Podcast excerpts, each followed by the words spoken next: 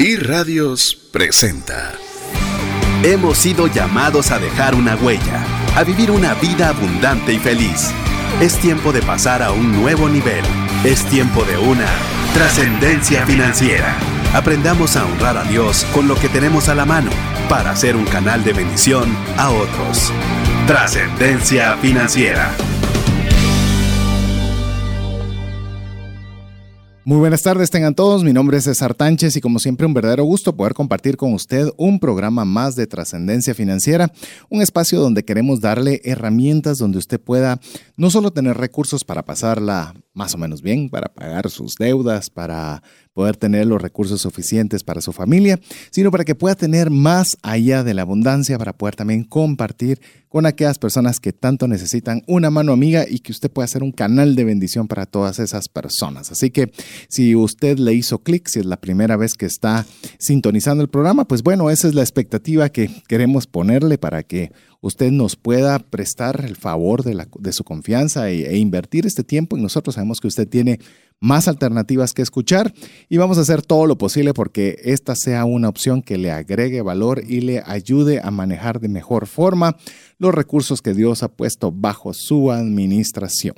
estamos en la serie que se llama Tengo dudas sobre y en lo cual estamos tocando una serie de temas diversos en los cuales pues el programa completo se basa en todas las preguntas que hemos recibido al WhatsApp dedicado a trascendencia financiera que es el 5919 0542. Si usted quiere ser parte de nuestro listado de difusión, es muy fácil. Usted lo único que tiene que hacer es mandarnos su nombre y apellido y ya con eso le incluimos directamente en nuestro listado y usted puede ser como parte de las personas que nos han escrito ya haciéndonos sus preguntas. Pues bueno, todo el programa de hoy va a ser eh, dedicado para poder contestar pues las preguntas que nos han estado realizando a través de ese medio. Si usted quiere hacerla aún, pues muy fácil, busquen, mándenos un mensaje. Le repito nuevamente el WhatsApp es 59 19 05 42. Le recuerdo que es un WhatsApp dedicado para trascendencia financiera. Ahí por esa misma vía, el día viernes le estamos enviando el podcast. Nuestro buen amigo Jeff corre rápidamente para poder tener el podcast listo y poderlo enviar a toda nuestra base el día viernes. Eh, antes de presentarle a mi anfitrión, mi co-anfitrión para este programa, y quiero hacerle también un anuncio relacionado con el tema del WhatsApp. Nosotros tenemos ya de alguna forma, hemos eh, sistematizado la, la, información que enviamos. Usualmente el lunes, en el caso de esta serie, estamos haciendo la pregunta sobre el tema que vamos a tratar el miércoles para que las personas tengan tiempo de hacernos las preguntas, nosotros de agruparlas y poderlas contestar el día miércoles damos el anuncio de lo que se va a hablar en el programa y usualmente el viernes mandamos el podcast eh, para que usted pueda escucharlo del programa de, que, que se grabó el miércoles. Sin embargo, hay ciertas personas que no lo han recibido o no reciben eh, porque la herramienta no es perfecta y pues en algunos casos llega, en otros casos no, desconozco la causa, pero si usted eh, ve que pasó el fin de semana y no ha recibido el link del podcast, pues solicítelo, mándanos a pedir y nosotros se lo enviaremos directamente porque a veces las herramientas también no funcionan, algunos anuncios que hemos hecho de actividades relacionadas con trascendencia financiera también algunas personas llegan, a otras personas pues eh, no les llegan. Eh, de forma aleatoria. No es que un número no funcione, sino un mensaje sí llega, otro mensaje no. Entonces, ante la tecnología, pues bueno, aprovechamos los beneficios y en aquellas cosas que no podemos controlar, pues si usted eh, está interesado y no lo recibe, pues pídanoslo directamente y con mucho gusto eh, le haremos llegar la información. Le repito, 5919 0542 es el WhatsApp dedicado a trascendencia financiera y ahí estaremos en contacto con usted con lo ya ofrecido. Ahora bien, le voy a presentar a mi coanfitrión el día de hoy porque hoy el tengo dudas sobre va a ser seguros. Hoy vamos a hablar todo lo relacionado con seguros. Tenemos una cantidad impresionante de preguntas que lo que nos va a faltar es tiempo para, para poderlas abarcar todas, pero vamos a hacer todo lo posible para que junto, ahora sí, presento a mi coanfitrión del día de hoy, Gustavo Samayoa, podamos eh, abarcar eh, sin, sin dar una respuesta vaga, abarcar lo más posible la mayoría de las dudas que nos han eh, efectuado. Bienvenido, Gustavo. Gracias, César. Buenas tardes, amigos. La verdad es que un gusto estar acá de vuelta con ustedes. Permitíme iniciar mandando un gran saludo, un abrazo y un beso a mi querida esposa que está de cumpleaños el día de hoy. Sabes que te amo y que sos muy importante para mí. Así que bueno, esperemos que eh, contar con su audiencia el día de hoy y que aún nos ingresen preguntas. Como bien dijo César, vamos a intentarle abarcar todas. Va a estar complicado porque vi por ahí el listadito y son bastantes, pero vamos a tratar de hacerlo lo más sencillo y lo más breve posible para que usted vaya entendiendo poco a poco del por qué y las razones de la complejidad que tienen los seguros. Sí, hay cosas que eh, lo mejor es, mire, lo que nosotros queremos a través del programa es que usted sea un consumidor informado que vaya a tomar cualquier decisión que tome, pero por lo menos con la mayor eh, información posible para que las decisiones que usted tome sean, llamémoslo, más inteligente que se pueda. Así que ese va a ser el tema. Si usted cree que una persona, un compañero de trabajo, un familiar, un amigo que crea que le puede interesar el tema, le repito, el tema de hoy, estamos en la serie Tengo dudas sobre, y el tema de hoy es relacionado con seguros. Si me quieren preguntar qué tipo de seguros, pregunte del seguro que usted desee. Eh, lo más probable es que tengamos una buena idea de la mayoría de seguros y si no hubiera alguna, pues vamos a decirlo y nos quedará de tarea para, para poderlo solucionar. Así que eh, sin más, arranquemos de una vez, vamos a ir pimponeando. ¿Te gusta el ping-pong, Gustavo? Sí, definitivamente. ¿Te gusta el ping-pong? deportes favoritos. Ah, va. Entonces vamos a ir pimponeando. No va un orden específico, sino vamos a ir saltando en algunas de las preguntas que conforme nos han estado llegando, Listo, como para que podamos pues tener un punto de partida de una vez. A ver, aquí viene la primera pregunta. Dice, en relación al seguro de vida, designación de beneficiarios, ¿se pueden tener varios seguros a la vez? Eh, ¿Menores como beneficiarios? Formas de pago del beneficio, diferencias con el de accidente, hay letras pequeñas, es una buena forma de ahorro para jubilación. Nos hizo muchas preguntas de una vez. ¿Qué te parece si vamos esta pregunta, eh, llamemos, eh, la circunscribimos, como bien nos, la, nos preguntaron, al seguro de vida?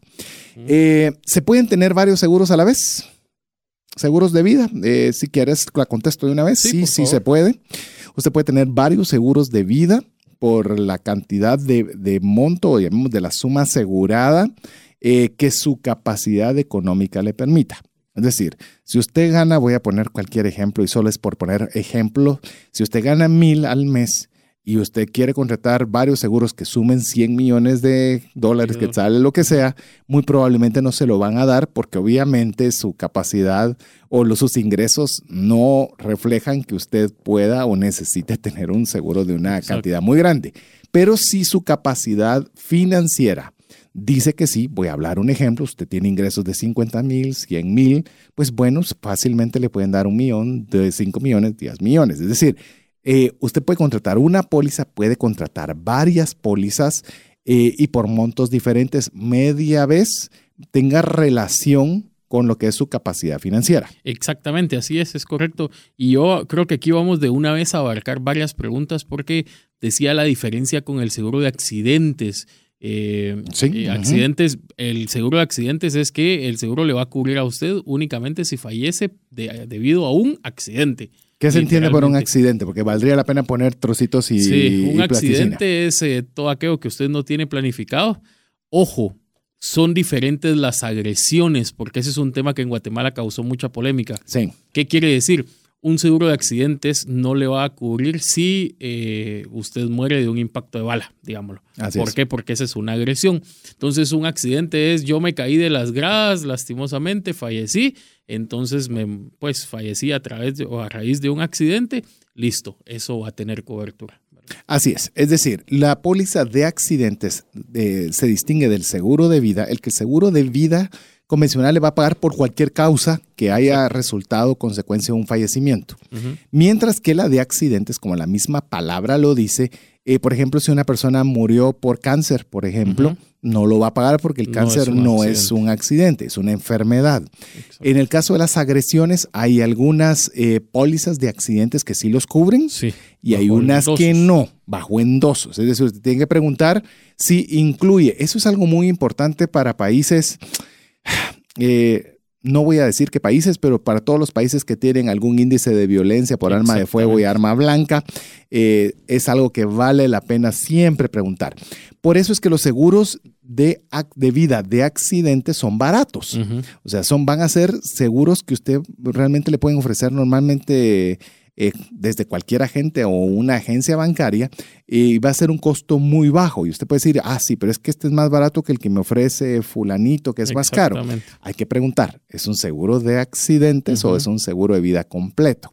Porque obviamente hay una diferencia de precio muy grande. Abismal. Así que esa tal, tal, vez sería una de las consideraciones importantes. A ver, también nos preguntan en la misma línea de seguro de vida si menores como beneficiarios. Eh, hablamos un poco de esto en el, en el tema de testamento, en el tema de testamento en el cual eh, los menores usted los puede poner de beneficiarios. Definitivamente. Sin embargo, que el dinero les llegue a ellos no es posible sino que en este caso, pues obviamente va a llegar al tutor o al albacea, al albacea que vaya, mm, que vaya, si usted no lo nombró, pues lo va a nombrar el Estado, el que va a hacerse cargo de administrar ese dinero hasta que sean mayores de edad. Exacto, yo creo que al final de cuentas lo más importante en estos temas es que usted deje todo claro y, que trate de, eh, de hacerle entender a la compañía de seguros, a la gente, al intermediario que le va a vender su póliza, qué es lo que usted quiere para que él ya lo pueda interpretar. Que antes de comprarlo se puedan sentar, usted lo pueda revisar. A ver, ese es el punto y eso creo que es muchas veces el tema que a nosotros no muy nos parece, el tiempo que hay que invertir porque hay que sentarse, leerlo, estudiarlo y poderlo ver. Eh, yo le conté a César en su momento, nosotros con mi esposa adquirimos una póliza de gastos médicos hace mucho, muchos años. Es más, César me ayudó cotizando un par de, seguros y nosotros hicimos un cuadro comparativo de todas las pólizas que abarcaba, que no abarcaba, cuántos eran los montos, cuál era el precio, para poder tomar una decisión y poder tomar una decisión que se adecuara a lo que nosotros necesitábamos y a lo que nosotros podíamos pagar también, ¿verdad? Sí, definitivamente. Y antes habían muy pocas alternativas. Hoy en día hay alternativas que le pueden costar desde 30 quetzales, un seguro de vida por accidentes desde 30 a 50 quetzales hasta cualquier cantidad. Entonces, llamémosle si hay alternativas. Eh, también valdría la pena decir, mire, entonces el de accidentes no vale la pena porque solo está limitado a accidentes. Si no tienes ningún tipo de seguro de vida, tenga de accidentes, ¿verdad? Eh, por la cantidad de plata que hay, pues por lo que le va a costar, eh, es mejor tener uno de accidentes que no tener ninguno. Aparte de, va a depender del ritmo de vida que usted lleve, porque si usted es una persona que trabaja viajando constantemente al interior de la, de las, del país, le conviene un seguro de accidentes, ¿verdad? O sea, eh, es mejor tener eso a no tener nada. Entonces, eh, ¿por qué? Porque su riesgo va incrementándose, ¿verdad? El riesgo que, en el que yo voy o el riesgo que yo tengo de poder estar inmerso en una colisión va a ser mayor, entonces voy a fallecer por un accidente, entonces sí me va a cubrir, ¿verdad? Entonces, al final de cuentas, insisto, es que usted vaya viendo cuál es su necesidad y, qué es lo que mejor se puede acoplar. Si lleva trabajo, lleva trabajo, pero al final de cuentas, eh, insisto, la idea es que usted sea un consumidor informado, como bien lo decía César. Sí, yo creo que voy a aprovechar ya que estamos hablando de las diferencias eh, de los seguros de accidentes. También hay seguros de accidentes para gastos médicos. Exactamente. Eh, eso es que también usted tiene el seguro en gastos médicos convencional y adicional está el seguro de gastos médicos eh, por accidente. Con la misma relación de vida es lo mismo para gastos médicos. Yo le voy a ser honesto, yo no, no era muy fan de, los, eh, de estos planes, a pesar de que son baratos los de gastos médicos por accidentes, pero recientemente eh, pasó algo, mi esposa tuvo una fractura, hubo necesidad de una intervención médica y demás, nos tocaba pagar el deducible y el deducible eran 10 mil quetzales, sí. 8 mil 900, casi 10 mil. Y me di cuenta que si yo hubiera tomado un seguro de gastos médicos de accidente, me cubría eh, por 25 mil quetzales y era una tontera que había que pagar por mes. Y obviamente esta fractura de mi esposa pues se cayó y ahí estaba, la, ahí estaba el accidente. Entonces, eh, le digo, ahí comprendí que también tiene su, su, su buena virtud y vale la pena tener a veces pagar incluso adicional, porque la pregunta fue combinada, si valía la pena tener incluso varios, de tenerlo el adicional de accidentes personales porque le, puede ayudar a pago de deducibles o poderlo aplicar en situaciones más pequeñas. Aparte de esos seguros de accidentes, de gastos médicos de accidentes, regularmente tienen, o bueno, dependiendo de la empresa, para, al menos para la que yo trabajo, varias de esas pólizas tienen incluidos eh, servicios de ambulancias. Eh, eh, entonces, en vez de usted pagar un médico puede pedir que una ambulancia lo llegue a ver a su casa si, si tiene una enfermedad común, digamos, eh, o si usted, como bien dice César, tuvo un accidente, perdón, estamos hablando de accidentes, si bien dijo César, pues puede llegar una ambulancia a su casa, que el médico lo revise y que él defina si es necesario un traslado o no un traslado para para poder evitarse la ida al hospital muchas veces, ¿verdad? Entonces... Eh, y, son, y son pólizas baratas, ¿podrá costar 40, 50 quetzales por mes? Más o menos alrededor, por ahí. Eh, obviamente hay diferentes precios, diferentes beneficios, pero es decir, a que no se tenga nada, es definitivamente vale la pena tenerlo. Ahora, si usted está pagando un seguro médico, voy a hablar cualquier ejemplo, 500 quetzales al mes, tal vez vale la pena pagar 550 para que si le sucede como me sucedió a mí, en lugar de que me duele, o sea, el seguro cumplió, el seguro pagó, pero igual tuve que sacar 10 mil pesos de mi bolsa, que me los podría haber quitado eh, o haber reducido mi pérdida en gran medida si hubiera apartado un poco de plata más por mes. definitivamente, y es que también ahí, ya que tocaste el tema, cabe mencionar que eh, todos los seguros, o pues la mayoría de seguros, eh, tienen una participación del cliente eh, muchas veces o muchas, pues tenemos la idea de que el seguro nos va a pagar todo y nosotros no tenemos que pagar nada y que con las mensualidades que pagamos eso es suficiente, pero no es así. Eh, por eso es de que nosotros pues insistimos tanto en que usted se informe porque la mayoría de pólizas y por no decir todas, eh, pero pues habrá un mínimo de, de pólizas completas que no tengan participación y que vayan al 100%, pero han de ser exorbitantes, carísimas, pero después todas eh, tienen una, participación, de parte del cliente. Entonces un coaseguro, un copago, un deducible que usted va a tener que absorber siempre. Lo importante es que usted sepa cuál es el monto y dependiendo de lo que a usted le haya pasado, si le conviene o no pagarlo o si no, mejor pues eh, utilizarlo y para hacer el pago directo a usted, ¿verdad? Para cerrar esta pregunta, que tenía un montón de mini preguntas dentro de la misma, eh, respecto a si colocar como beneficiarios a menores de edad, les recomiendo de una vez no lo haga. Eh, cuando uno, uno compra un seguro de vida, uno realmente lo que está deseando es dejar una cantidad de dinero que llegue a la persona que uno realmente quiere que llegue. Y si eso no se cumple, pues realmente de alguna forma se está eh, se está eh, quitando una de las razones principales de compra de un seguro de vida. Entonces, eh, usted mejor vea en el caso de, de que tenga hijos menores, en el caso de que falleciera, ¿quién se haría cargo de sus hijos? Esa es la pregunta que usted tiene que hacerse.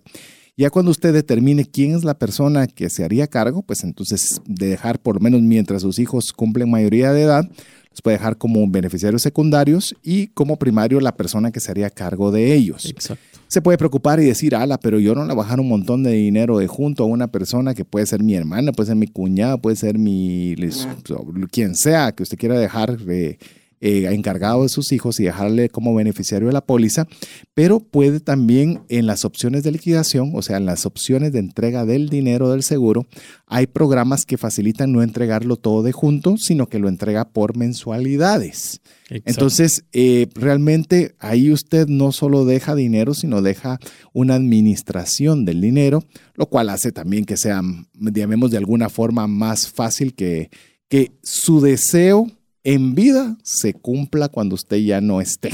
Exactamente. Porque hemos visto, pues yo he visto algunas cosas que se dejan dinero a, pues, eh, a, la persona que no debería hacer y de la forma que no se debería hacer y el objetivo por el cual se contrató no resultó que no se hizo.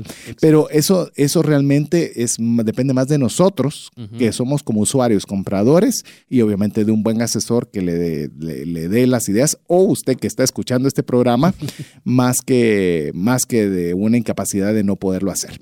A ver, otra pregunta como te estaba diciendo, vamos a ir saltando, aunque esta tiene algún un poco de relación. Dice, eh, seguro sobre enfermedades terminales, que si me, solo nos preguntan, me, imagino que nos pregunta si hay. Yo conozco dos programas. eh, vos, Gustavo, me dirás si conoces algún otro. Conozco uno que delimita 10 enfermedades específicas, incluye cáncer, infarto al miocardio, eh, 10 que son las que uno le tiene miedo. Que si eso se dan, dan una indemnización. Exacto. No es que te paguen los seguros médicos, sino si se da cualquiera de estas 10, eh, si no recuerdo mal, creo que son 50 mil dólares lo que se da y no es caro, cuesta, creo que cuesta 35 dólares, 40, está hablando que cuesta 300 quetzales al mes que lo puedan indemnizar para que se ayude, por supuesto, en caso de un diagnóstico complicado, eh, 50 mil dólares. Sé que hay más, pero más o menos es la idea. ¿Vos conoces algún otro? Eh, sí, hay, hay un par ahí, pero eh, ojo, porque aquí también, eh, insisto, la idea es de que seamos informados, hay pólizas de gastos médicos y que pues usted lo, lo lea bien y que usted sepa que si en caso, si usted la viene comprando y en caso al, después de tenerla ya pues recae en una enfermedad terminal, eh, lo que hacen es de que le dan un adelanto o le dan una cantidad de dinero para que usted pueda eh, apalancar esa situación, ¿verdad? Conozco, tengo un par de productos en mente, pero eh, insisto, usted lo tiene que leer, tiene que leer el endoso, tiene que ¿Te referís al de vida específicamente? Eh, no, de ¿Seguro gastos vida? O médicos. de gastos médicos. Porque de el seguro de vida médicos. también una enfermedad terminal le pueden hacer una, dependiendo del plan, el, pero la mayoría hacen anticipos Exacto. cuando es una enfermedad que pues ya incluso hay un pronóstico Ya, eh, bastante avanzado, incluso hasta con hasta con fecha de caducidad, es decir, bueno, el, es un probable fallecimiento en menos de un año. Y entonces adelantan un poco de No, hay, hay un producto de gastos médicos específicamente eh, que, que, pues también le da a uno cierto dinero para, para poderlo indemnizar en ese momento. Eh, pero insisto, al final de cuentas es ir, leer y saber si lo tiene o no lo tiene, preguntar con, con el agente o con la persona que se lo quiere vender. Sí, eh, entonces le digo si hay seguros sí hay. específicamente terminales también, o sea, aparte del seguro médico convencional, eh, son de bajo costo porque volvemos a lo mismo, van a cubrir, eh, los que yo conozco al menos, hay uno que cubre 10 enfermedades graves y hay uno que está delimitado a cáncer. O sea, si te da cáncer, paga, si no da cáncer, no paga. Así de fácil, no hay mucho por dónde perderse. Entonces, de alguna forma, pues si uno no puede pagar un seguro completo médico, eh, pues al menos tener para estas enfermedades graves, que realmente son las que a uno de alguna forma le, le pueden inquietar que, que Sí. puedan o aparecer. las más comunes, digamos. Oh, pues eh, sí, las, llamemos el top 10 que no quisieras enfrentarte jamás. ¿verdad? Las, las más, las más, las que dan un poco más de miedo. A ver, otra pregunta. ¿Cómo funciona un seguro de vida? ¿Cómo funciona un seguro de vida y médico? ¿Realmente tienen cobertura de todo? Eh, llamemos, entrar a detalles de seguro de vida y seguro médico sería Sí. un programa cada uno, pero la pregunta, la pregunta tal vez que, que quisiera contestar, Gustavo, es, eh, yo, vos lo mencionabas, pero la cobertura de todo, porque lamentablemente, yo te lo digo, lamentable, yo soy corredor de seguros y vos Ujú. trabajas para una aseguradora.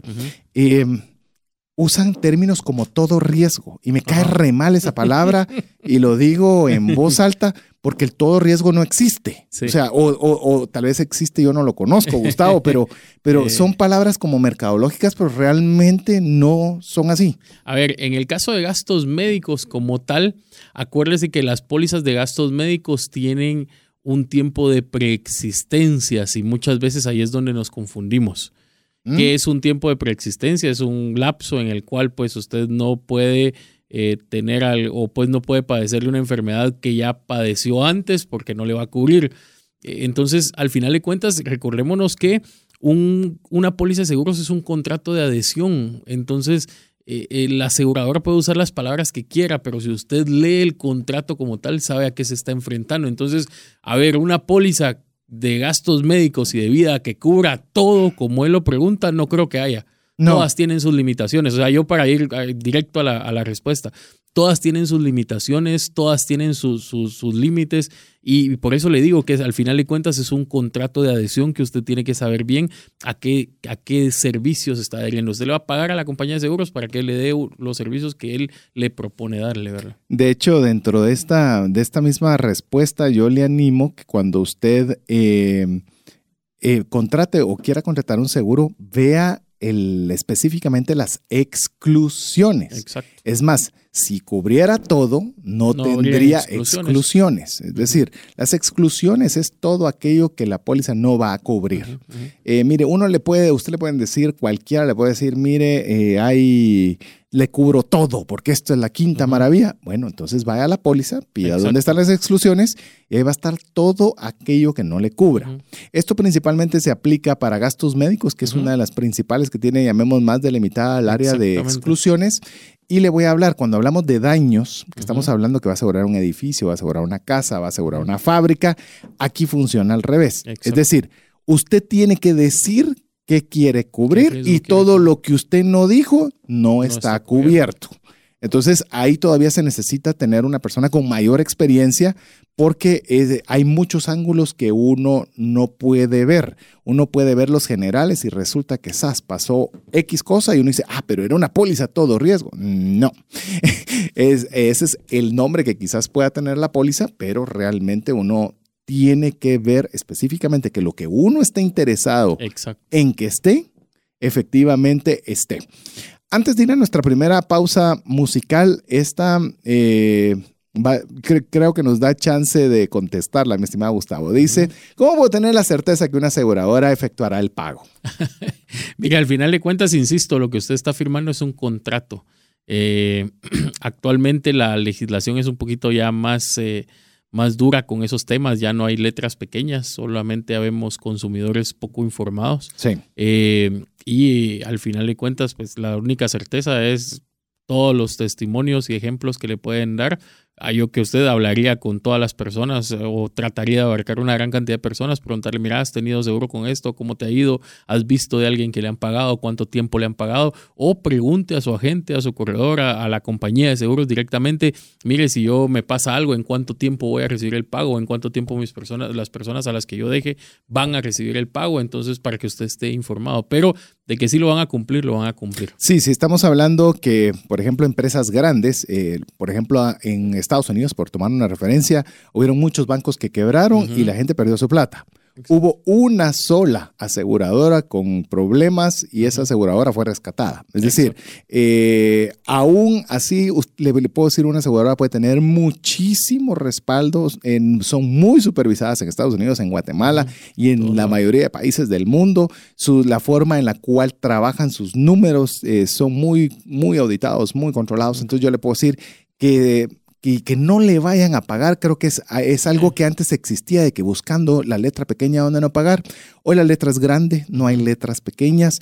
Lo que tenemos que hacer nosotros es estar seguro que lo que contratamos pues, cubre lo que, lo que nosotros queremos que cubra. Pero bueno, vamos a ir a nuestra primera pausa. Eh, no sin antes recordarle que usted puede estar en contacto con nosotros a través del WhatsApp dedicado de Trascendencia Financiera, el 59190542, donde puede ser parte de nuestro listado de difusión. Mándenos su nombre y su apellido si quiere que le incluyamos, así como puede hacer cualquier duda que tenga relacionados con nuestro tema del día de hoy, que son seguros. Ya iremos todavía hablando con algunas preguntas más que nos han estado enviando por ese medio. Es- lo dejamos en sintonía con buena música aquí en 98.1 FM. Hola, te saluda César Tánchez y tengo una pregunta para ti. ¿Te gustaría ir más rápido y más lejos en tus finanzas? ¿Te gustaría tener finanzas saludables y mantenerte así? Esa es la razón por la cual te animo a que tú puedas profundizar cinco pasos para una vida abundante y feliz a través de leer este libro con el mismo nombre, Más rápido y más lejos en sus finanzas. Estoy convencido que este libro te ayudará a establecer tu propósito, a liberarte de gastos y de deudas y de muchas herramientas que serán importantes para que puedas tener una vida abundante y feliz. Puedes adquirir este libro en las principales librerías de Guatemala y si tú vives fuera de las fronteras de nuestro país, puedes hacerlo a través de Amazon en versión digital o en versión física. Espero que tú puedas disfrutar de esta experiencia para tener una vida abundante y feliz. ¿Te has preguntado qué pasaría financieramente si fallece la persona que genera los ingresos en casa? ¿O si se tendría el dinero suficiente para afrontar una enfermedad u hospitalización en tu familia? Una mensualidad de seguro te permite restablecer un ingreso en caso de fallecimiento, tener los recursos para pagar una necesidad médica o reponer un patrimonio como una casa o vehículo. Cotiza tu seguro en Central de Negocios al PBX 2386 9520 o al WhatsApp 5995 4444. WhatsApp exclusivo para trascendencia financiera. 59190542. Búscanos en Facebook y Twitter como arroba trasciende más. Hola amigos, les eh, saluda Jonathan Juárez, les felicito por su programa y les agradezco porque cada tarde de miércoles nos instruyen en estos temas que son tan importantes para ser dirigentes con nuestros recursos, los recursos que Dios ha puesto en nuestras manos. Y esta tarde quisiera consultarles cuáles o cuáles serían las recomendaciones básicas para adquirir un seguro de viaje. ¿Es necesario adquirirlo? qué aspectos básicos deberíamos tomar en cuenta para adquirirlo de forma inteligente. Muchas gracias y sigan adelante. Muchas gracias, gracias por la pregunta. Y usted también puede hacer también su pregunta y que salga al aire, nos simplemente nos la envía por nota de voz al 59190542 y con mucho gusto vamos a hacerle un espacio para que también eh, pueda salir al aire y podamos eh, tomarnos el tiempo de contestarla. Seguro de viajes, si debería eh, contratarse o no, la respuesta, por lo menos de mi parte, es rotundamente sí. Guatemala nos, nos parece que es caro los seguros, el, perdón, el servicio médico. A veces, pues, hablo Guatemala, sé que nos escuchan en muchos países del mundo, pero cuesta alrededor de 400 una consulta, como puede ser un poco menos, un poco más. Eh, traducido a dólares son 50 dólares más o menos, 50 dólares. En Estados Unidos una consulta con un médico cuesta lo que cuesta en Guatemala, solo que en dólares. Puede costar 400, 500 dólares una consulta. Si a esto le pidiesen exámenes, lo que cuestan los exámenes en Guatemala en dólares, aquí una radiografía le puede costar mil, mil quinientos eh, quetzales, eh, allá le va a costar mil quinientos dólares. Entonces imagínense, 500 de la consulta, mil quinientos de la radiografía, más los medicamentos. Eh, la verdad que puede ser una sorpresa muy desagradable. los seguros de viaje, hay dos tipos. Están los seguros de viaje per se, los que van a cubrir como que fuera un seguro médico convencional. Están desarrollados para que para que funcionen muy bien una necesidad médica fuerte, pero también hay los de asistencia. A mí no me gustan las asistencias, porque la palabra misma lo dice, son asistencias, tienen una pequeña cobertura médica y le van a, ayudar con la maleta, le van a ayudar si se le pierde la maleta y una serie de atributos adicionales, pero a mí me gusta pensar en lo más delicado, que es la salud, que salga a la cuenta de 50 mil dólares y qué va a hacer Ok, pues que tenga una cobertura fuerte. Hoy hay alternativas en Guatemala donde le pueden cubrir eh, pues todo el costo que salga, incluso hay con coberturas ilimitadas y los precios son muy económicos. Para que tenga una idea, puede tenerlo alrededor de 5 dólares por día, más o menos, para que tenga una referencia del costo.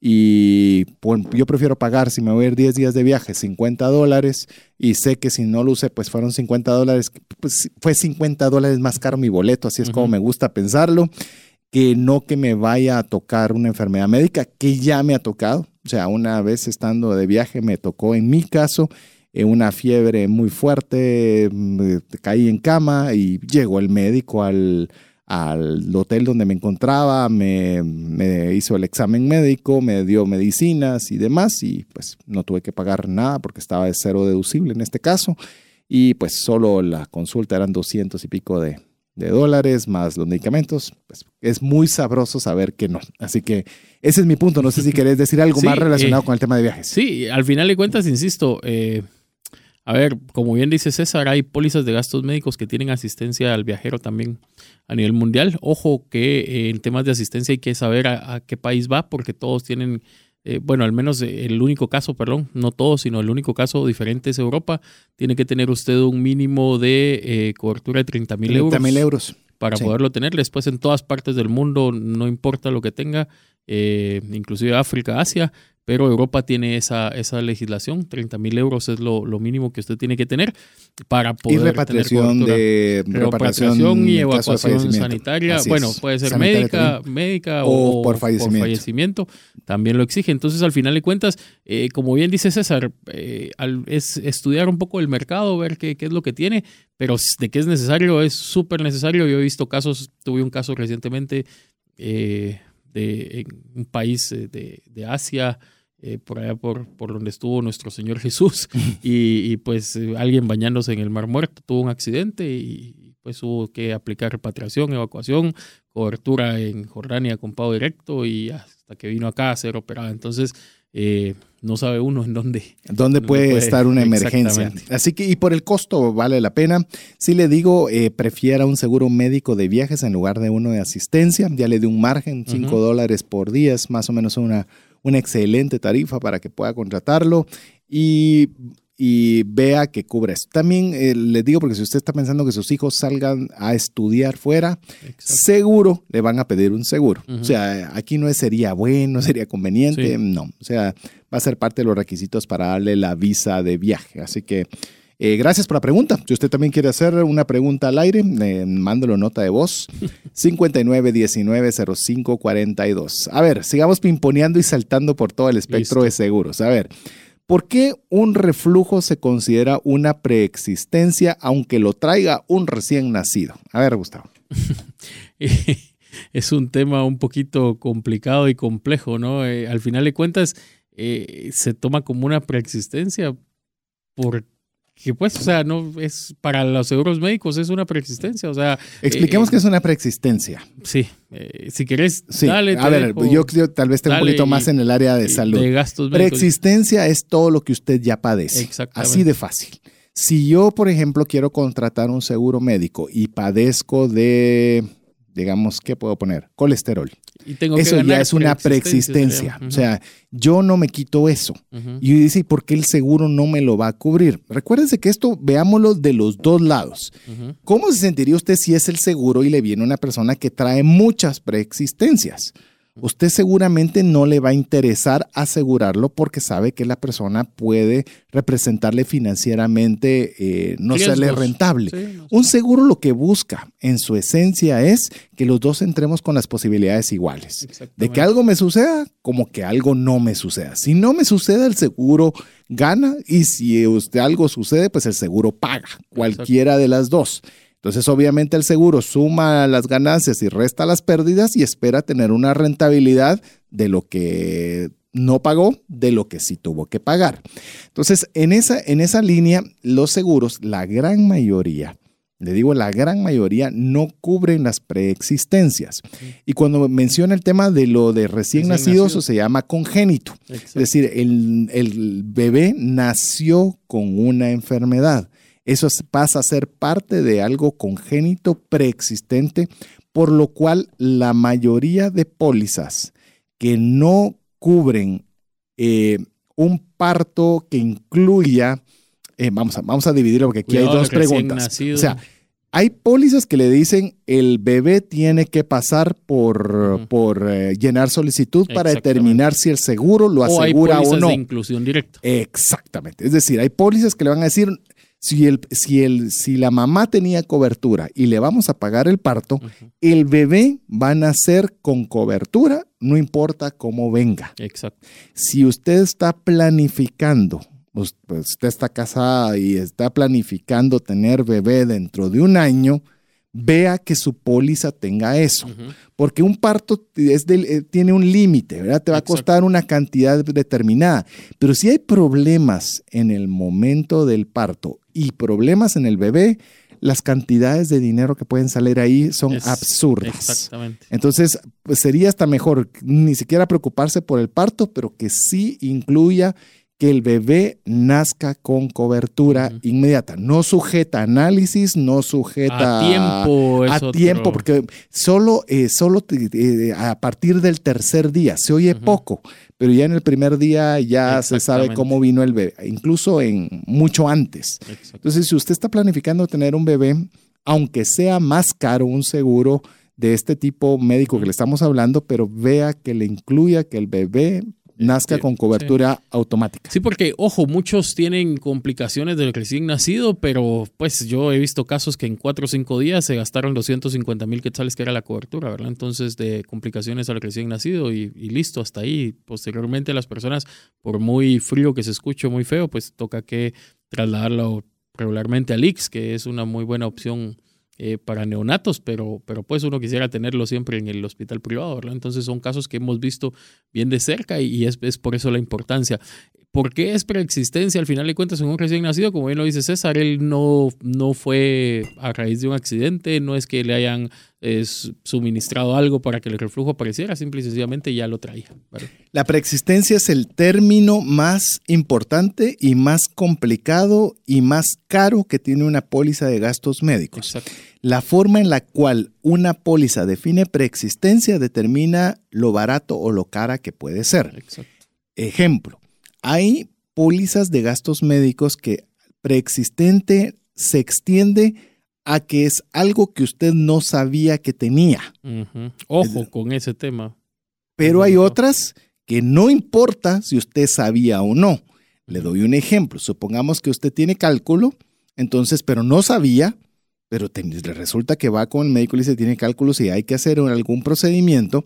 Hay pólizas que le dicen, disculpe, pero usted eso es preexistente. Exacto. Sí, pero yo no lo conocía. Sí, pero eso no quita que usted ya lo tenía eh, a- en el momento de contratación Y ojo de la póliza. regularmente esas pólizas son las más baratas. Yo no quiero es. hablar mal de ninguna No, compañía. no, no, no, no, pero, es que por eso son pólizas- baratas. Exactamente. Es que mire, en el gastos médicos, principalmente lo barato es Sale porque caro. algo no le están dando. Exacto. O sea, y eso no es malo. Vuelvo, vuelvo otra vez. Es son decir, ley, son acuerdos, es un contrato de vuelta, o sea, son acuerdos. es decir, usted puede ir a un restaurante y solo pedir una hamburguesa y va a pagar por la hamburguesa. Pero hay otras que le incluyen la hamburguesa, las papas, la gaseosa, el postre, Ketchup, eh, le dan adicional. O sea, todos esos adicionales cuestan plata. Entonces, si alguien le dice, sí, pero es que esta es más barata, o sea, por eso es que tenemos este programa, es para que usted le abra los ojos de decir, ok, es más barata, ¿por qué? Tiene una razón. Si a usted no le importa la razón por la cual es más barata, eh, yo qué sé, por ejemplo, usted es una persona mayor y no le incluye maternidad, pues Ujú. bueno, entonces a usted no le importa que incluya maternidad, entonces ¿para qué lo va a contratar? Exacto. Pero sí tiene que tener eso muy claro. Yo le puedo decir, una de las principales razones que usted tiene que ver es la preexistencia. ¿Cuál es la forma en la cual está escrita la palabra preexistencia? Ujú. La, cuanto más noble, cuanto más eh, amplia y razonable sea, normalmente el seguro también va a tener un mayor costo. Y ojo, ya que mencionamos eh, parto eh, o embarazo, eh, hay un tiempo también para que le pueda tener cobertura el embarazo en todas las pólizas de gastos médicos. Es decir, no, yo ya estoy embarazada y tengo un mes, entonces me compro mi póliza, no va a tener cobertura. ¿sí? Así es, normalmente la mayoría de pólizas están en 10, 12 meses. Exactamente. Algunas permiten que esté solo asegurada la mamá eh, y en otras obligan a que estén ambos cónyuges. Exactamente. Usted tiene que preguntar y saber cuál es el que aplica. Otra situación que se da en el tema de los embarazos, qué bueno que lo mencionaste, porque estamos como yendo a una pregunta, estamos bajando varios incisos, pero son importantes. Está en la póliza de los papás y está la póliza de hijas, voy a poner hijas mujeres. Hijas- Y la póliza incluye temas de embarazo Exacto. para los cónyuges. Usted tiene que tener cuidado que si de casualidad Dios no lo quiera, pero resulta embarazada a una hija, eso no implica que haya cobertura de parto para las hijas. Exacto. Hay pólizas que Pólizas sí que lo sí. cubren y pólizas que no lo cubren. Es decir, eh, tiene que tener su póliza individual para que le cubra el, el beneficio de maternidad. Y usted puede decir, mire, pero usted está una, está, hasta eso, usted tiene eh, la radio hasta esto que tiene es cristocéntrica y demás, y hablando de embarazos de, de hijas, de, fue, incluso quizás sin casarse. Sí. Pues mire, parte de ser diligente es que nosotros conozcamos que todos los escenarios que puedan ser. Yo le digo, dentro de mi trabajo como en la corredora de seguros, yo si veo que hay hijas mujeres, es mi obligación decirle, solo quiero decirle que la póliza no cubre embarazos de Perdone que se lo luego mucho Hijas respeto. dependientes, dependientes. Espero que no sea su caso, Pero si usted quiere quitarse esa armonía de que sí esté cubierto, este no es el plan, es otro plan, o ella tiene que ingresar no como dependiente. Pero sí es muy importante porque todas esas, mire, los seguros uno se da el mal sabor o el buen sabor cuando los usa. Exacto. Y cuando los usa ya es muy tarde. Ahí ya usted tendría que tener, obviamente, Toda la el- información. la información apropiada. A ver, cambiemos de pregunta. Te voy a pasar una más, una, una, vamos a cambiar de tema. ¿Por qué no dan seguro contra terceros en autos de modelos abajo Uf, de los 90? Pasamos a autos. Ah, pasemos pasamos a autos. autos. Eh, sí se dan. Sí se dan. No en todas las compañías, pero sí hay. ¿Así? Eh, sí, Hablemos sí de hay. tu caso particular. ¿GT Sí la hay, da? Sí hay.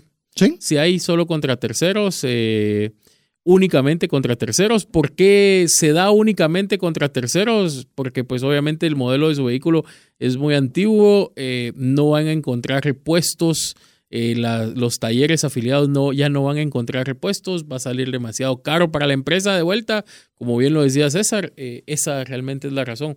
Eh, pero obviamente es un poquito más caro también, ¿verdad? Que uno solo para terceros convencional. Quedémonos en vehículos un ratito. Nos hacen otra pregunta. ¿Cuáles son las diferencias entre una póliza de seguro de automóvil emitido con coberturas? Se nota que ha hecho un poquito de research a esta persona que nos hizo la pregunta. Hoy las tres. Todo riesgo, riesgos nombrados o valor pactado. A ver, esa, esa pregunta es directamente para mi compañía, porque son, así se llaman los Ah, productos. ok. Entonces, Ajá, la, póliza, quedó. la póliza todo riesgo eh, cubre todo lo que eh, no está en las exclusiones. Esa es la póliza todo riesgo. Es decir, Ya. todos los riesgos los va a cubrir. Obviamente tiene 13, literalmente tiene 13 exclusiones la póliza. Tres. 13, Trece. 13 exclusiones. Mencionamos unos más comunes. Carencia de licencia, Sí. cobertura de menores de edad, estado de ebriedad. Son como los más comunes, el top 3. ¿Sí? Esa es la póliza todo riesgo, únicamente tres Te exclusiones. hago una pregunta, aprovechando que mencionaste Ujú. ebriedad. Obviamente se entiende o uno entiende que la persona va manejando, Exacto. pero si la persona va como, pues, está, lamentablemente está, y no le recomendamos ni queremos que esté en estado de ebriedad, pero si va como pasajero, Ah, no hay problema. Si el- es que acuérdese que la idea es el piloto. Si el piloto va conduciendo en estado de ebriedad. ¿Por qué? Porque eh, agranda el riesgo, ¿verdad? ok, Eh, la póliza de riesgos nombrados es totalmente diferente. La póliza de riesgos nombrados, como su, valga la redundancia, su nombre lo dice, va a cubrir únicamente los riesgos que se menciona en la póliza. ok, ¿Ya? Entonces, eh, esa, esa sí tiene 36 exclusiones. En cuestiones de precio va a ser mucho más barata. Si hizo su búsqueda, tenga cuidado con la póliza de riesgos nombrados. No es que sea mala, insisto, sin embargo, tiene más limitaciones. Entonces, ¿qué va a cubrir esa? Es decir, pasa un accidente con su vehículo, hay 36 posibilidades de que no de le que no pague. le- exactamente. En la otra y solo en hay la 13. otra solo hay 13. Exactamente. Ese- esa es la gran diferencia. Aparte de, ojo, porque hay pólizas de riesgos nombrados que van desde no te cubro si, si tu carro vuelca. Esa es una exclusión. Entonces, ¿por qué? Porque es un riesgo que no está cubierto.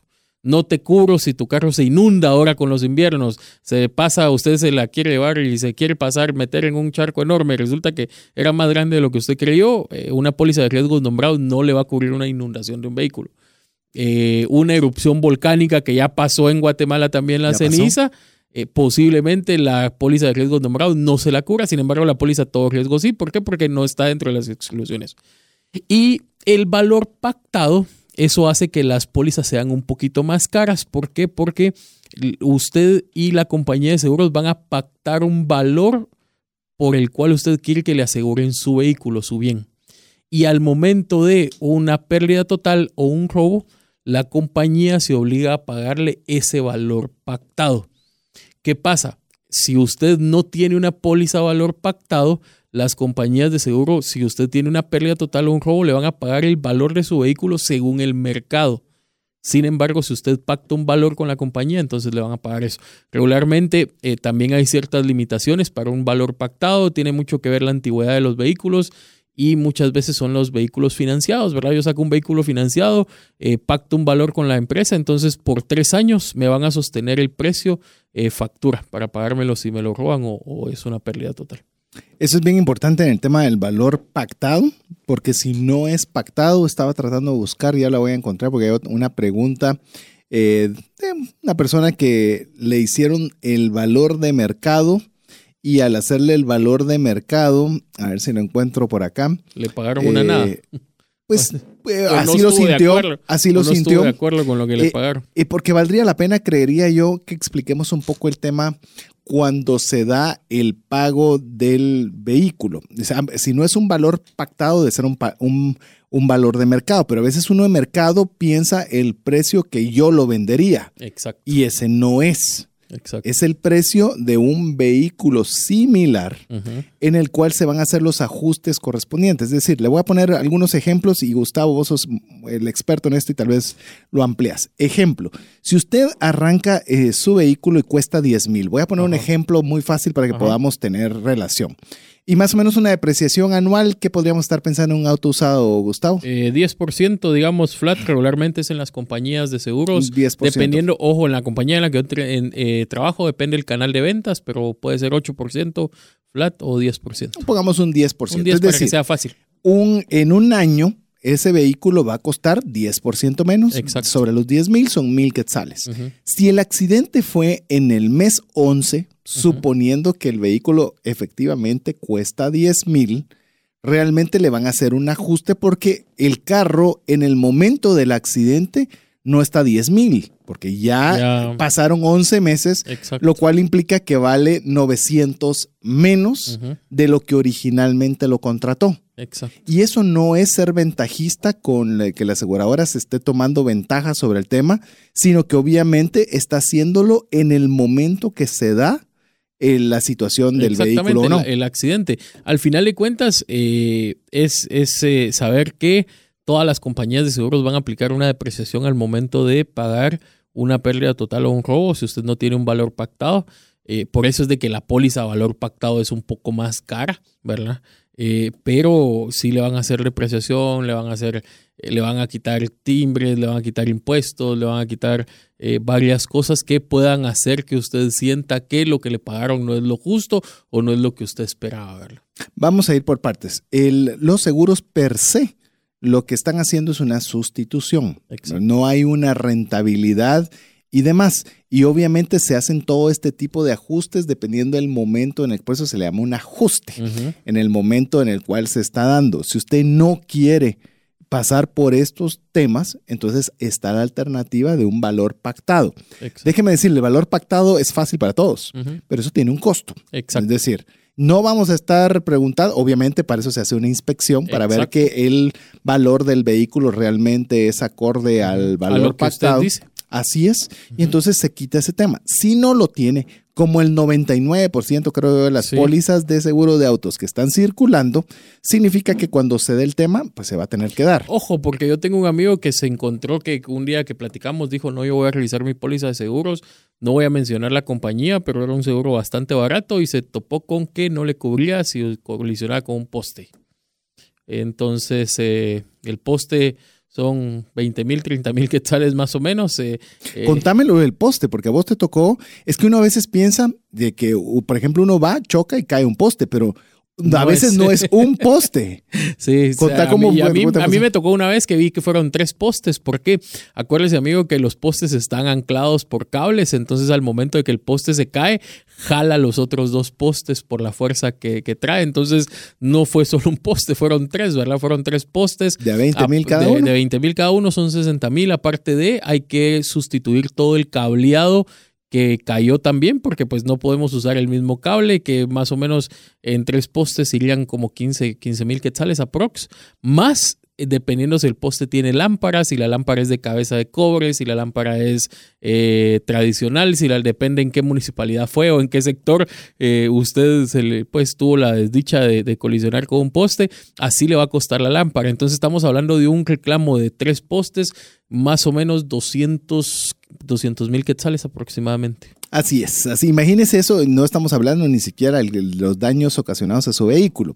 Por eso cuando, eh, por ejemplo, usted vea la responsabilidad civil, es, llaman los daños que usted ocasione con su vehículo, a veces que tiene 100 mil es un montón. Eh, no, No. la verdad que no. Y le digo, hay vehículos hoy en día que están en la calle, los cuales usted lamentablemente puede lastimar que valen medio millón de quetzales fácilmente. Así que sí, esa parte es una que debe estar algo extensa. Quizás en los segundos que nos faltan, eh, decirle también que hay algo que también son las pérdidas totales, que hay veces que el- las personas que les dice la aseguradora es pérdida total y te voy a pagar tu vehículo. eh, muchas personas no les gusta o creen que tienen la alternativa de refutarlo. Pero quiero decirle que bajo póliza, por lo menos las pólizas que yo conozco, Gustavo, cuando es pérdida total que está descrito en su póliza, Exacto. es o te pago la pérdida total o no recibas mi plata, pero no Exacto. hay alternativa de negociación. Exactamente, eh, si es el bien asegurado, ¿verdad? Sobre todo, pues, sobre todo si es el bien asegurado, si es el vehículo que está asegurado, no hay eh, una pérdida total, se determina cuando el valor de la reparación del vehículo puede llegar a abarcar entre un 50 o 60% del costo total del, del vehículo. Entonces, para la rentadora, para, perdón, para la aseguradora es más rentable eh, pagarlo completo que repararlo y obviamente eh, tampoco voy a esconder, voy a ser muy claro, eh, obtener una rentabilidad vendiendo el vehículo a través de una Piezas. eh, de piezas o, o si está más o menos en un estado aceptable a través de una subastadora de vehículos. ¿verdad? Yo le voy a decir algo para cerrar aquí antes de ir a buena música. Quiero decirle, eso es un beneficio para, para la persona también, a pesar de que he visto que este es un, esta es una razón de molestia de las personas que pasan esto. Cuando un vehículo hay que meterle el 50 o 60% en- del costo en Sí. reparaciones, Exacto. téngalo por seguro que ese carro le va a fallar.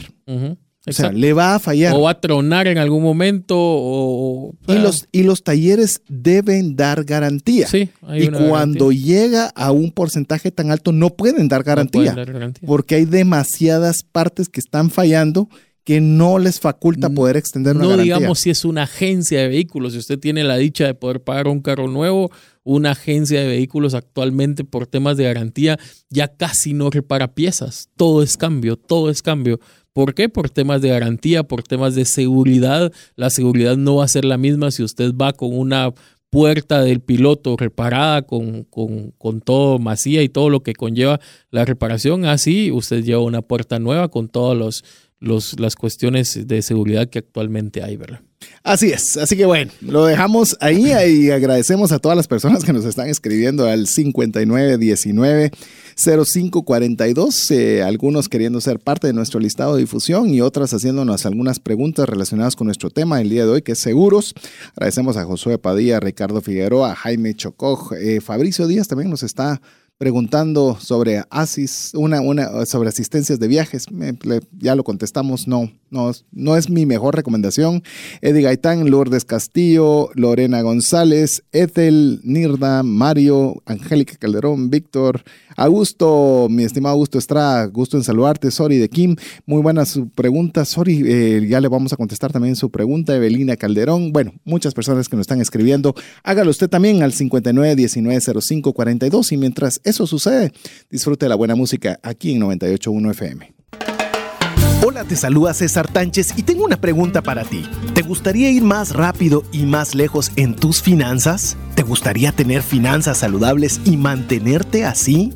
Esa es la razón por la cual te animo a que tú puedas profundizar cinco pasos para una vida abundante y feliz a través de leer este libro con el mismo nombre, más rápido y más lejos en sus finanzas. Estoy convencido que este libro te ayudará a establecer tu propósito, a liberarte de gastos y de deudas y de muchas herramientas que serán importantes para que puedas tener una vida abundante y feliz. Puedes adquirir este libro en las principales librerías de Guatemala y si tú vives fuera de las fronteras de nuestro país, puedes hacerlo a través de Amazon en versión digital o en versión física. Espero que tú puedas disfrutar de esta experiencia para tener una vida abundante y feliz. ¿Te has preguntado qué pasaría financieramente si fallece la persona que genera los ingresos en casa? ¿O si se tendría el dinero suficiente para afrontar una enfermedad u hospitalización en tu familia? Una mensualidad de seguro te permite restablecer un ingreso en caso de fallecimiento, tener los recursos para pagar una necesidad médica o reponer un patrimonio como una casa o vehículo. Cotiza tu seguro en Central de Negocios al PBX 2386 9520 o al WhatsApp 5995 4444. WhatsApp exclusivo para trascendencia financiera. 59190542.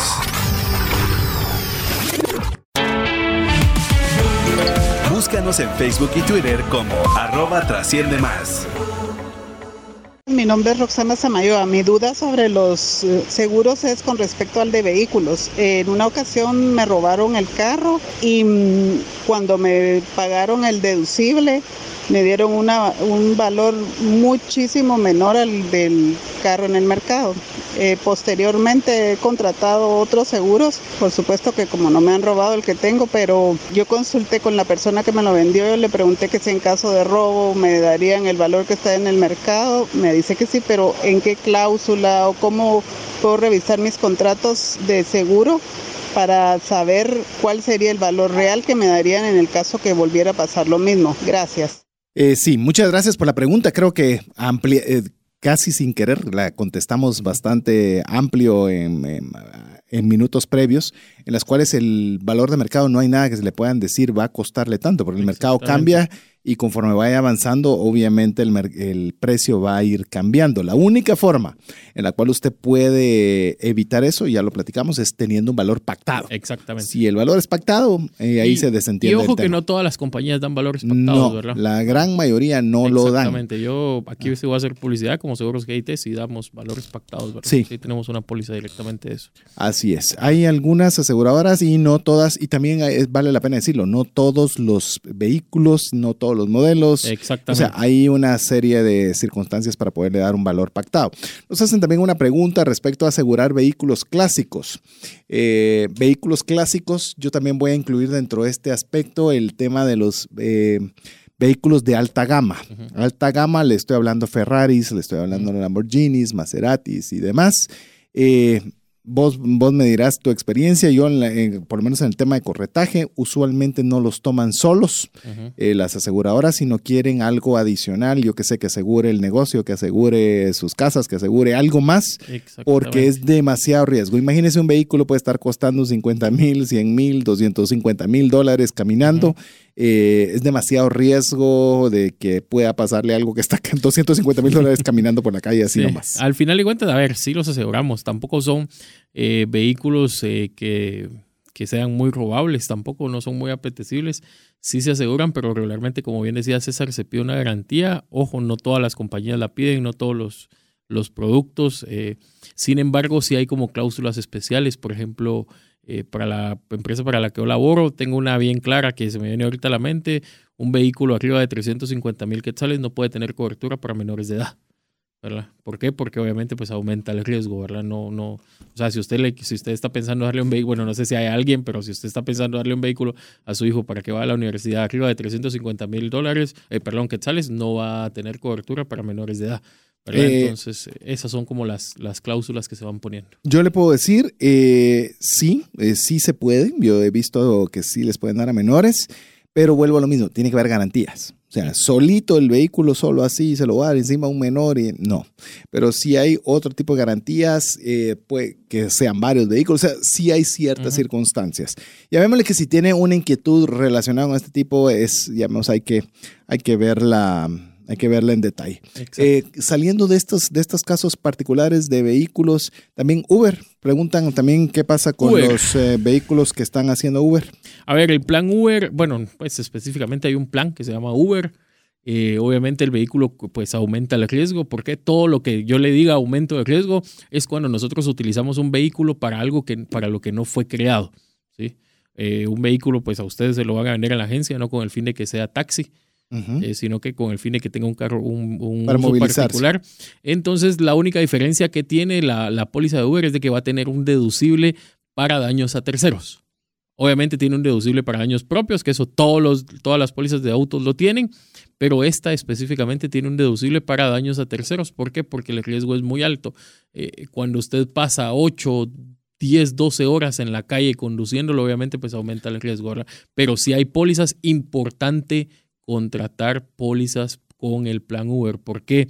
Porque si usted lo utiliza para Uber, llega el asesor de emergencias y logra determinar que usted no, no declaró el Uber y que sí lo estaba utilizando para eso, le van a negar la cobertura. Así es, y eso puede ser un montón de plata. Exacto. A ver, otra pregunta relacionada con autos, que día de ahí vamos a pimponear, porque increíble, hay muchas preguntas también de gastos médicos y de vida. Pensé que no pensé que hubieran tantas preguntas de vida, pero eh, vamos a tratarlas de abarcar. A ver, este ejemplo. Dice, tuve una mala experiencia con un taxista, ya que hablaste de taxista. Él fue el culpable y me chocó y dijo que no se hacía responsable. Luego el ajustador de seguros eh, me dijo que él no podía hacer nada y que lo mejor era que yo pagara el deducible para evitar que mi carro fuera consignado por Emetra. ¿Cómo actuó el ajustador? ¿Qué debió haber hecho? ¿Qué pensás al respecto? Yo solo voy a, a- a hacer una previa en lo que contestás acá. Ni el ajustador ni usted puede doblarle el brazo a alguien para que le pague. O sea, pues eso es... Eso, Ni la policía. pues ni la policía. O sea, realmente, eh, llamemos todo, deberíamos hacernos cargo de lo que hacemos, pero hay gente irresponsable. Entonces, llamemos, ah, es que el seguro no lo obligó, Mm, ya lo dijo Gustavo, ni la policía puede, entonces. Eh, llamémosle, tenemos que tener claro que hay ciertas cosas que se pueden hacer y ciertas que no se pueden hacer. A ver, para, para aclarar ese tema, creo que voy a, me voy a, voy a abarcar un poquito más. La póliza de seguros lo que indica es que usted siempre va a tener que pagar un deducible eh, por cualquier daño que le ocasione su vehículo. A menos que, o, con, la con las excepciones que exista un tercero o otra persona que se haga responsable a través de la firma de un compromiso de pago o un tercero que se haga responsable a través de otra compañía de seguros contratado. Esas son las únicas dos opciones en las que usted no va a pagar un deducible. Pero si el tercero no tenía seguro y no está dispuesto a firmar el compromiso de pago, va a tener que pagar su deducible. Si el tercero no tenía seguro y se dio a la fuga, va a tener que pagar su deducible. Entonces, ¿qué pasa? Muchas veces los ajustadores o los asesores de emergencia hacen eso para evitarle a usted que literalmente le salga un poco más caro. ¿Por qué? Porque le van a consignar su vehículo y va a tener que estar en un predio por un tiempo. Y cuando el juez vea su caso, si el juez no tiene las pruebas suficientes para determinar un responsable, al final de cuentas, dentro de seis meses va a decir, miren, ¿sabe qué? Cada quien arregle sus daños por su cuenta. Y de todas maneras le va a tocar que pagar su deducible. A ver, lastimosamente, pues así funciona la legislación en Guatemala, ¿verdad? No, no, no es, no son problemas de las compañías de seguros ni de los asesores de emergencia. Creo que el asesor no hizo mal en sugerirle que evitar llegar a una consignación. Sin embargo, usted también pues está en su derecho a hacer valer su, sus valga la redundancia, sus derechos como ciudadano. Y si usted le dice, mire, ¿sabe qué? A mí no me importa y consignamos, pues él debió haber seguido con el procedimiento de consignación. Pero, insisto, él me imagino conociendo y con la experiencia, pues dijo, no vamos a lograr algún cobro, ni siquiera consignando. Y creo que hay que aclarar algo adicional. La cobertura de seguro ya no sigue ejerciendo cuando entra la consignación. Eh, sí, lo que pasa es de que regularmente hay un pago de parqueo que pagar. No, y si le los- roban las piezas ah, sí, dentro. eh, definitivamente. O sea, el robo parcial no está cubierto, ¿verdad? Si a usted Así le tocó es. un predio malo, feo, de los que le prenden fuego a los vehículos, de los que se le roban llantas y todo eso, no va a tener cobertura, aparte de que va a tener que pagar el parqueo municipal. Es, es más, entonces cuando usted dice, sí, pero entró a consignación y el seguro no me quiso pagar, no, es que no está dentro, es parte de las exclusiones que se tienen. Por eso es que lo aconsejable es que usted le haga caso al ajustador en el momento de llegar. Exactamente. Porque si él le dice, evitemos eso y pague su deducible, yo no estoy diciendo que le guste la idea de que el irresponsable no le pague, Exacto. pero eso no va a determinar que tomemos una peor decisión aún, que es que nos bajen todo nuestro carro y no nos paguen eso, ni Y- el seguro ni el irresponsable. Y ojo, no estamos justificando al irresponsable, No, pues por por, eso es de que todos te- hacemos el esfuerzo de pagar un seguro de vehículos porque estamos expuestos a más con el tráfico que hay en Guatemala, estamos expuestos a estar inmersos en cualquier situación, en cualquier momento. Sin embargo, si hay gente pues que no lo hace, no, tampoco pues podemos eh, determinar la forma de vivir de las otras personas, ¿verdad? Sin embargo, eh, al final de cuentas es si, el, si su asesor de emergencia le está dando una sugerencia es porque él ve alrededor de 5 o 6 colisiones diarias. si trabaja en una empresa pequeña, si trabaja en una aseguradora de las más grandes, puede llegar a ver hasta 8, 9, 10 colisiones diarias. Sumado en un año, hacen 300 al mes. el año puede llegar a ver hasta 5 mil. Entonces, de esas, obviamente, él va a tener la experiencia para decirle, mire, lo mejor es esto. O eh, creo yo que ese día a día le da eh, el respaldo para decirle, mire, haga esto porque va, a pasar eso. que es parte de lo que uno está pagando. A ver, antes de salirnos eh, para tema gastos médicos, esta pregunta está interesante. Dice, con todas estas lluvias que están llegando a Guatemala y de repente viene, cae tierra, cae piedra sobre el vehículo, eh, ¿cómo funcionan los seguros de autos, de autos en, este, en este tipo de situaciones? Eh, una póliza a todo riesgo. Ajá. No, eh, sí, tiene cobertura. Ahí no, si es una póliza que, que tiene una cobertura pues de todo riesgo, Amplia. no- amplia, digamos, no, no va a tener ninguna exclusión. Ojo, si es una póliza de riesgos nombrados, probablemente sea alguna exclusión. Al final de cuentas, como bien lo dijo César, lo importante es que usted lea las exclusiones de su póliza. Y si en las exclusiones de su póliza dice, me cae, si le cae una piedra por un derrumbe, no tendrá cobertura, pues Y usted está transitando un lugar que puede tener el libramiento de Chimaltenango, vamos a decir. Sí, por favor, vea que tenga. O sea, sí sería interesante que lo tuviera. A ver, salgámonos un poco ahora de gastos médicos, Listo. perdón, eh, seguro De de autos. y pasemos a gastos médicos. Esta pregunta la repiten diferentes personas, así que creo que es válida. ¿Por qué aumenta? eh, eh, ok, una de- ¿Debe aumentar el, el- o es normal que un seguro de gastos médicos aumente todos los años? Le voy a poner la respuesta muy fácil, sí. Todos los años suben los gastos médicos. Es atípico, inusual y eh, sí se da, sí, como cada cometa que pasa, cada cometa Halley que pasa cada 150 años, no sé cada cuántos, es que no haya un aumento pronunciado, pero los seguros de gastos médicos siempre suben de precio. Hay varias razones, suben de precio porque su edad aumenta, lo cual implica un mayor riesgo implica lo que es también lo que se llama la inflación médica, que es obviamente hay mejores equipos, mejores medicinas, pero también es más cara, lo cual implica que también alguien la tiene que pagar. Y definitivamente también los eh, reclamos médicos que se realizan, que eso también obviamente incrementa el costo. Así que siempre, siempre, siempre va a haber un aumento de eh, costo de gastos médicos. Esto va a haber un subinciso, pero creo que querés añadir algo al respecto. Sí, es que lo que pasa es de que, a ver, las compañías de seguros eh, donde mayormente pierden su margen técnico, el margen técnico es cuánto estoy ingresando contra lo que estoy pagando en siniestralidad en el tema de gastos médicos, es en farmacias, medicina. Eso es la mayor eh, pues solicitud. Yo eh, eh, en la empresa en la que yo trabajo vemos alrededor de 8 mil, 9 mil certificaciones mensuales, de las cuales 5 mil son por farmacia. Eh, Entonces, yo no sé si, y yo se lo explicaba así a un amigo, y perdone, no le quiero faltar el respeto, pero quiero ser bien sencillo en mi explicación. Le decía a mi amigo, no sé si vos has visto que una farmacia año con año ponga la medicina más barata. No. Exacto, no. Entonces, eh, obviamente todo va incrementando, ¿verdad? Así es. Y eh, esta tiene un subinciso, esta pregunta en la cual dice, pero bueno, a raíz de esos aumentos, veo otras alternativas más baratas para cambiarme. ¿Debería cambiarme o no? Yo le voy a decir algo. En el caso de gastos médicos, eh, cámbiese lo menos posible Exacto. porque cada cambio que hace arranca como nuevo. Es decir, ya hablamos eh, en segmento anterior respecto a lo que son las preexistencias. Y si usted tiene preexistencias, se lo voy a poner. Si usted tiene una preexistencia, no se cambie. O sea, mi Sí. consejo es no se cambie. Porque el nuevo plan que se vaya a pasar, muy seguramente no se lo van a cubrir. Y si es algo con lo cual incluso usted está tomando medicinas todos los meses, es algo que puede eh, ocasionarle alguna otra situación más complicada, no se cambie. Por eso es bien importante cuando uno tiene salud, contratar el mejor seguro posible de acuerdo a lo que yo puedo pagar. Exacto. Es decir, de acuerdo a mis capacidades, compre el mejor.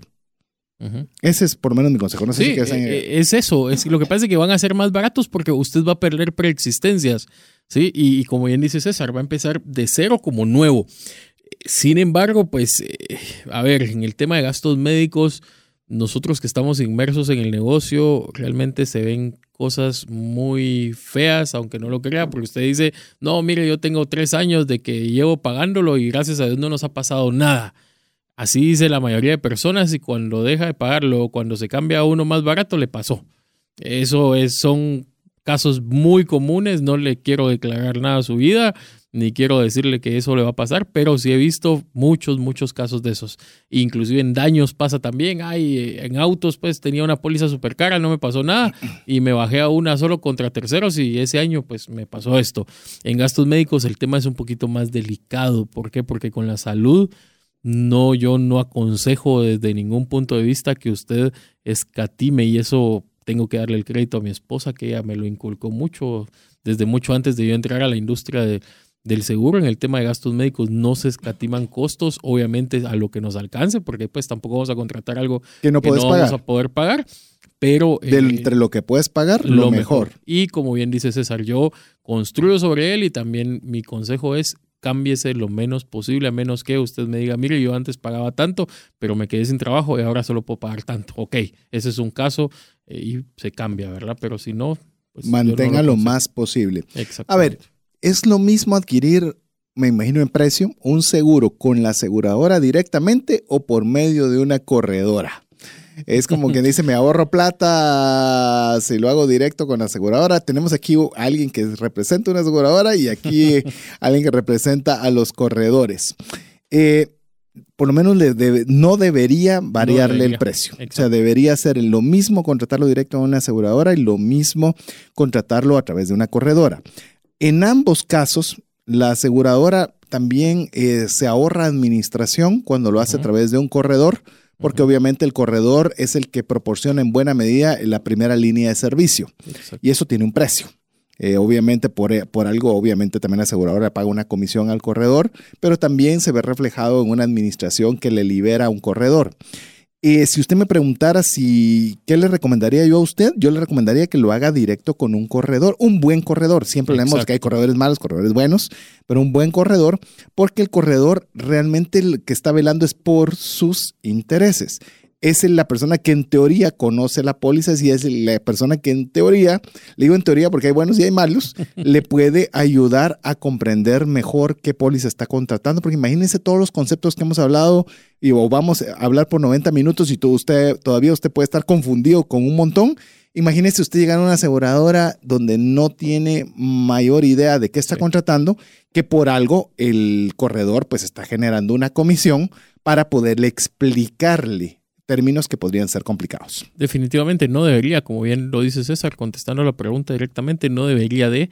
Eh, en el caso muy particular de nosotros, pues hay políticas que no lo permiten. Si una persona llega directamente a la aseguradora o llama a través de telemarketing y dice, mire, me quiero cambiar, yo tenía un corredor, pero ahora quiero hacerlo directo, se solicita una carta de cambio de corredor y eh, la compañía o el ejecutivo o el vendedor no puede darle un menor precio, tiene que darle el mismo precio que tenía el corredor o uno arriba, ¿verdad? Porque son temas eh, más que todo de lealtad y de ética, ¿verdad? A ver, ¿a partir de qué edad recomiendan que una persona adquiera un seguro de vida? Yo le voy a responder, por lo menos creo rápido, a menos de cualquier aclaración o añadidura que quiera hacerle Gustavo. Yo, mi recomendación es nomás usted sea económicamente activo, compre su seguro de vida. ¿Por qué razón? Porque se puede decir, no está casado, no tiene hijos, ¿para qué necesita un seguro de vida? Pues usted se va a casar en un momento, eh, va a tener hijos en algún momento, y cuando necesita el seguro de vida ya va a tener compromiso de cónyuge, va a tener compromisos, otro tipo de compromisos, y aparte que cuanto antes se compra es más barato.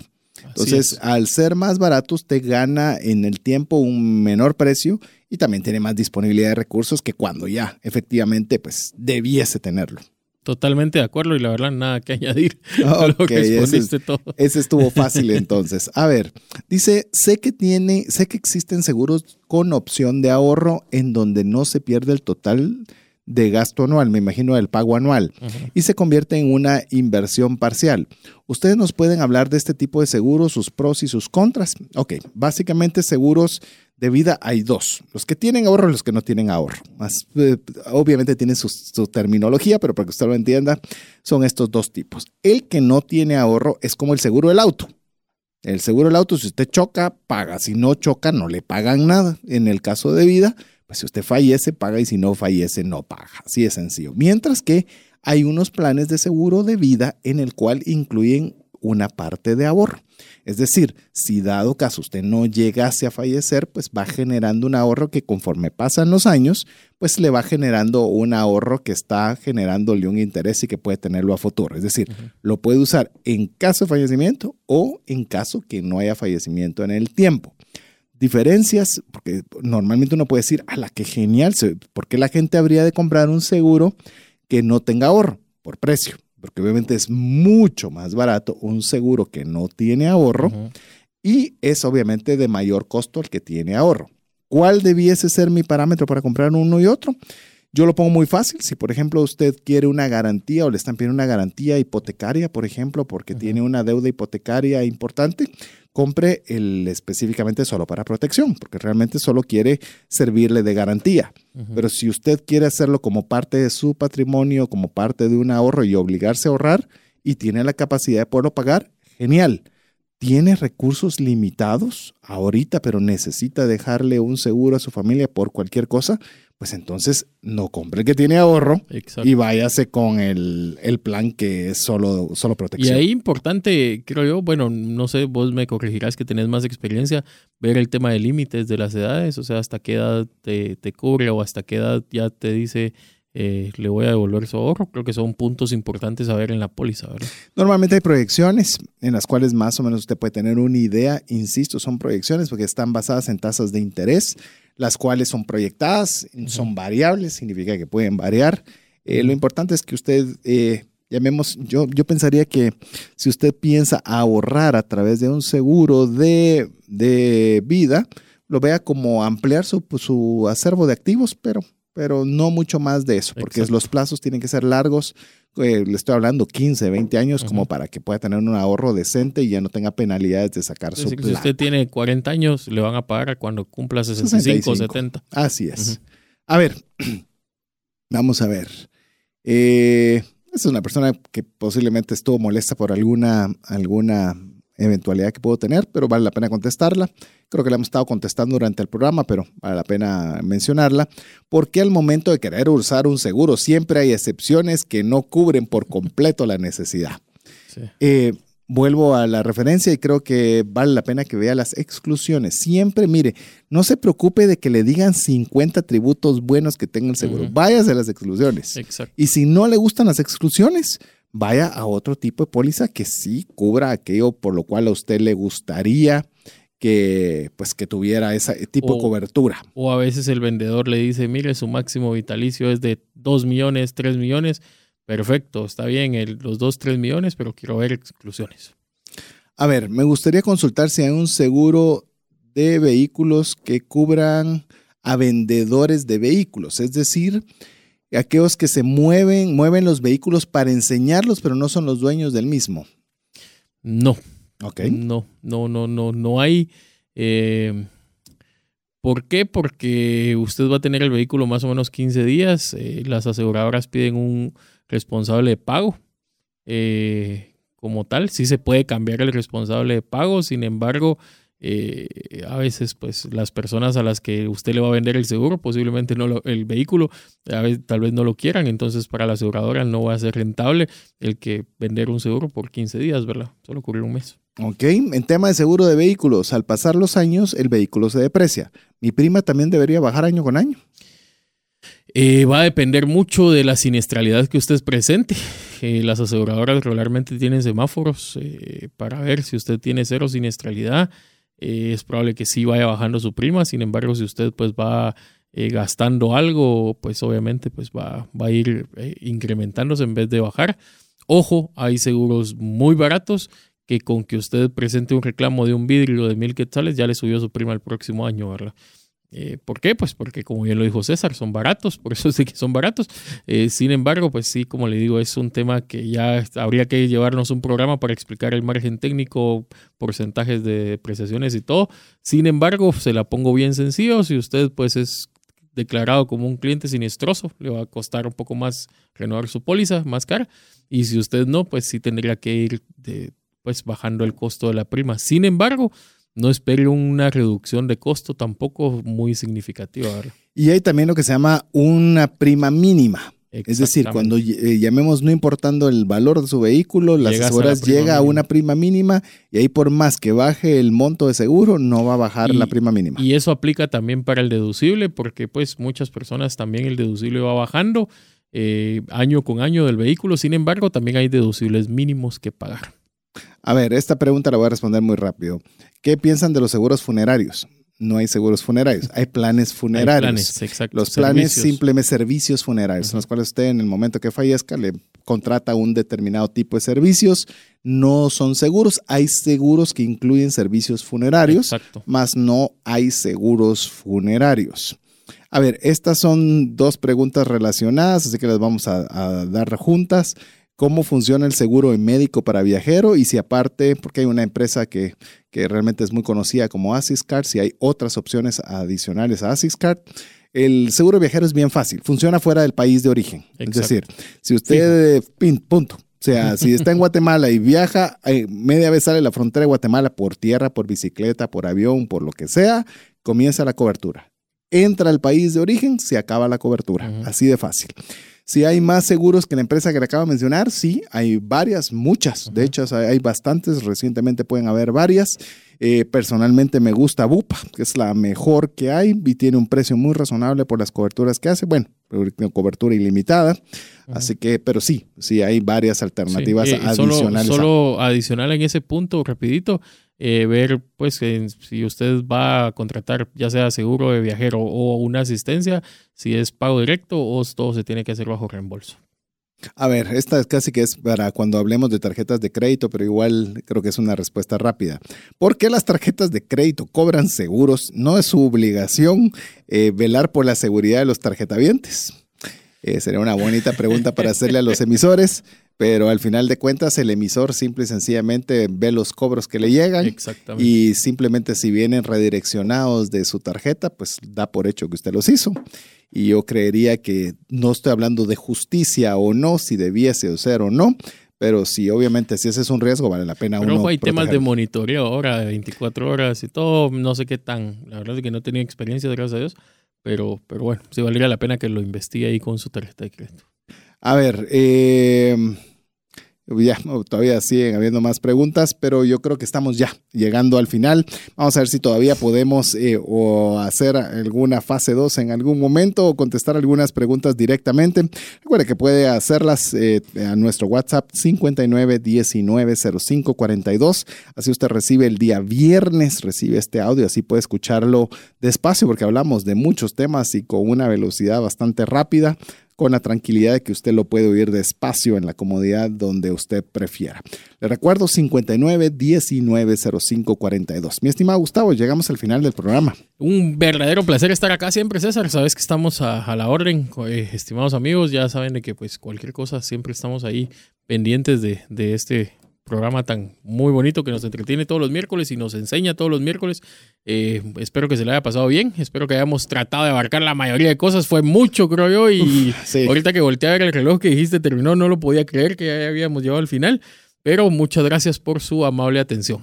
Así que en nombre de Gustavo Samayoa, mi coanfitrión para esta noche, mi estimado Jeff en los controles, que él ya está ahí preparando el podcast para tenerlo disponible el día viernes para que usted lo reciba a su Teléfono, recuérdese, sea parte de nuestro listado de difusión 59190542. Si todavía no es parte, mándenos un mensaje con su nombre, apellido y eso es todo lo que usted necesita para ser parte de la comunidad de trascendencia financiera. Y me despido también, su servidor César Tánchez, en espera que el programa haya sido de ayuda y bendición y poder contar con el favor de su audiencia en un miércoles más de trascendencia financiera. Que tenga feliz noche y que Dios le bendiga. Hemos recibido herramientas prácticas que nos ayudarán a trascender más, no solo para beneficio propio, sino de nuestro prójimo.